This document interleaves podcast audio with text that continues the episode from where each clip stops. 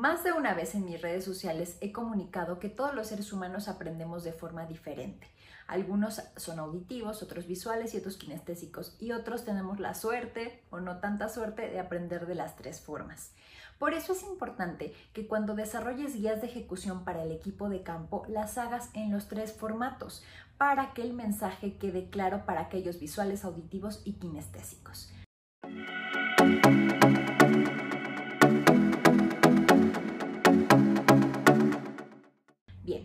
Entonces, vamos a empezar a ver qué es una guía de ejecución. ¿Qué, significa una guía de ejecución?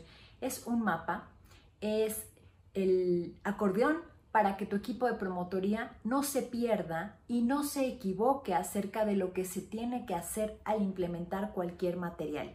No te voy a mentir, no te estaría hablando de esto si en algún momento con nuestro equipo de campo no hubiéramos cometido algún error y algo no hubiera quedado tan perfecto con base en todos estos años, definitivamente tú aprendes muchas más cosas y muchas formas de hacerlo bien. Entonces, una guía de ejecución es eso, es, es ese mapa que los va a guiar para poder implementar las cosas de forma correcta. Porque, regla número uno, lo que podría parecer lógico no lo es, porque el sentido común es el menos común de todos los sentidos te voy a platicar una historia. Nos dimos cuenta que un, un vinil que iba colocado en cierta parte de un mobiliario lo habían puesto como flur gráfico, o sea, en el piso, cosa que no tenía ningún sentido. Y esto pasa porque no hubo una guía, porque seguramente la agencia o la compañía directamente envió el material a toda la República y le dijo implementalo en tu tienda e implementarlo en la tienda, para unos puede ser muy lógico dónde va, porque, ah, pues trae las medidas del mueble, pues yo creo que va en esta parte. Pero créeme, para todos no es. Pero estos detallitos pasan muy frecuentemente. También me he encontrado muchas veces que voy a la tienda y encuentro los stoppers, el POP, que es exactamente está diseñado para que pare tu vista a la mitad, ¿no? O sea, para que a esta altura donde es el mexicano promedio mide 1,60, entonces más o menos a esa altura interrumpa tu paso por el pasillo para que hagas un alto y puedas verlo. Y entonces me he encontrado stoppers colocados en la última charola, donde, bueno, ni los niños lo van a ver. Entonces, esa guía de ejecución tiene que tener varios elementos que te van a ayudar a que tu equipo tenga un menor grado de error. Tampoco te voy a mentir. Aún con guías de ejecución habrá gente que cometa errores, pero va a ser un mínimo. Vas a reducir al mínimo esos errores. Bien, entonces una guía de ejecución debe de tener, para empezar, un objetivo. ¿Qué se quiere lograr? Y puede ser muy sencillo, es como, oye, si yo voy a colocar o a rebrandear un mobiliario, ¿no? El objetivo tal cual es cambiar la imagen o actualizar la imagen del mueble donde se exhiben estas tarjetas, cambiándolas por la imagen de referencia abajo, una cosa así.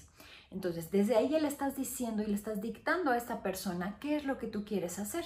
Bien, una vez que ya estableciste el objetivo, después de eso vienen los pasos enumerados de lo que se tiene que hacer. El 1, el 2, el 3, el 4, el 5, hasta el que sea, porque hay procedimientos más complicados que otros, ¿no? Si hablamos de a lo mejor colocar material POP, no es tan complicado. Si hablamos de cambiar la imagen, puede ser que sí, porque el vinil es un material muy difícil de, manipular. Si lo pegas, ya se hicieron burbujas y ya se hizo todo horrible. Entonces, hay ciertos procesos que van a llevar más tiempo y más pasos que otros. Una vez que ya hiciste esos pasos, esa, esa parte de la guía de ejecución, ahora tienes que acompañarlo con imágenes de referencia. Sí, esas imágenes que te van dando el paso número uno, el paso número dos, el paso número tres. Y así vas a tener tu guía de ejecución visual.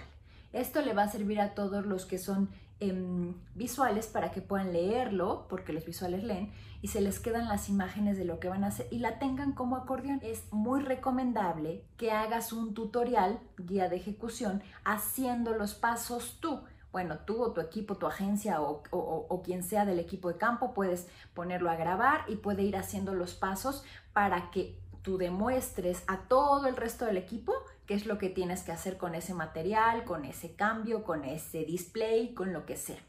Y entonces ya tienes este apoyo video, sí que también es para los visuales, pero también para los kinestésicos que ya vieron exactamente cómo se hace y al momento que ellos lo hagan lo van a reforzar con el video o con la imagen. Y por último, En nuestra compañía implementamos desde hace muchísimos años los podcasts, podcasts para cada uno de los equipos de campo. Y entonces en estos podcasts vamos relatando lo que tienes que hacer paso por paso con los respectivos detallitos que se tienen que hacer y esto les sirve a las personas que son auditivas mientras van a ruta y van en el transporte van escuchando lo que tienen que hacer y se les queda. Entonces tienes tres formatos de guías de ejecución y así disminuyes el grado de error que pueda presentarse. Ahora, si lo cierras ahí, no va a ser suficiente. Puede ser que si tú administras a la promotoría, mandes las guías de ejecución de cómo debe de hacerse el trabajo y finalmente haya errores. ¿Por qué? Porque no verificaste que el mensaje estuviera completo. Y lo que te, lo que te voy a decir, no para todos y no a todo tu equipo de campo le va a gustar, eso te lo tengo que decir. Pero es algo que a nosotros nos ha reducido, eh, ahora sí que los errores, a un mínimo de error, ¿sí? O sea, realmente si implementamos algo, estamos seguros que va a haber un mínimo de error, un 1% si acaso.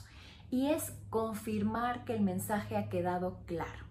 Cintia, ya revisé el video o ya vi la imagen o ya escuché el podcast, el formato que quiera, para eso se mandan los tres. Y lo que tengo, lo que vamos a hacer es que vamos a, rebrandear, vamos a cambiar la imagen de los muebles que tenemos. Para eso eh, ustedes me van a mandar un vinil que yo tengo que colocar de esta forma y tengo que asegurarme de bla, bla, bla, bla. Y otra de las cosas es, híjole, ¿Cuántas veces no se te han olvidado la, ahora sí que o las llaves del carro y te regresas a tu casa? ¿Cuántas veces no se te ha olvidado algo o hasta incluso el celular en casa? Bueno, seguramente no muchas, pero una de esas muchas puede ser uno de los días que vaya a implementar tu equipo de campo el material. Entonces le puede olvidar. Entonces, por favor, que tu equipo de campo y que tu agencia se asegure con evidencias de que la persona sale de su casa con el material que necesita para ese cambio de imagen, para esa colocación de, de, una exhibición especial, para lo que sea que necesite material que tú le hayas hecho llegar, que salga de su casa con el material. Porque créeme, si llega a la primera tienda, ya perdió dos o tres horas y entonces en lo que regresa por el material ya no va a poder entrar porque los horarios de retail son limitados. Entonces asegúrate de que tu agencia realmente cumpla con esa parte y que te, te pueda ayudar en la operación. Todo esto es operar. No es tan sencillo como contratar personas y aunque tengan el proceso o tengan estos tips, hace falta mucha disciplina y mucho conocimiento del punto de venta para operarlo de forma correcta. Estoy segura que si integras las guías de ejecución a la vida de todo tu equipo de campo, los errores se van a reducir, pero por mucho. Por favor recuerda suscribirte para no perderte ningún video relacionado con este maravilloso mundo del punto de venta y otros consejos también de desarrollo profesional y personal. Mi nombre es Cintia Dorantes y nos vemos en el siguiente video. Bye bye.